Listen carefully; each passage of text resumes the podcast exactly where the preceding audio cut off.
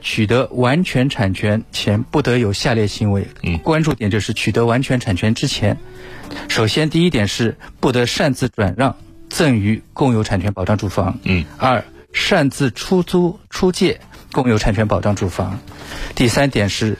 设定除共有产权保障住房购房贷款担保以外的抵押权就不能抵押。哦，嗯，还有就是托底的，就违反其他的法律法规规章的情形，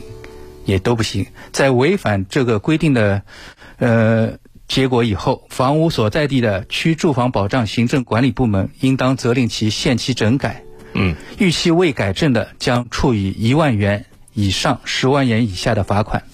嗯，在购房人、同住人有违法搭建、构筑物、损坏承重结构、擅自改变使用性质、擅自占用物业共用部分等其他违反房屋管理规定的行为，就按照国家的其他的，比如说物业管理法、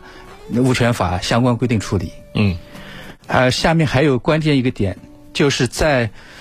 逾期未改正的，我们这是逾期改正了，嗯那就放下一就马，可以啊对吧 不予处罚？逾期要是没有改正的话，就会在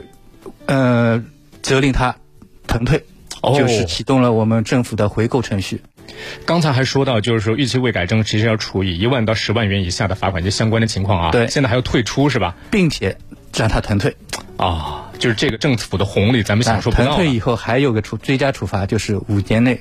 不得再次申请，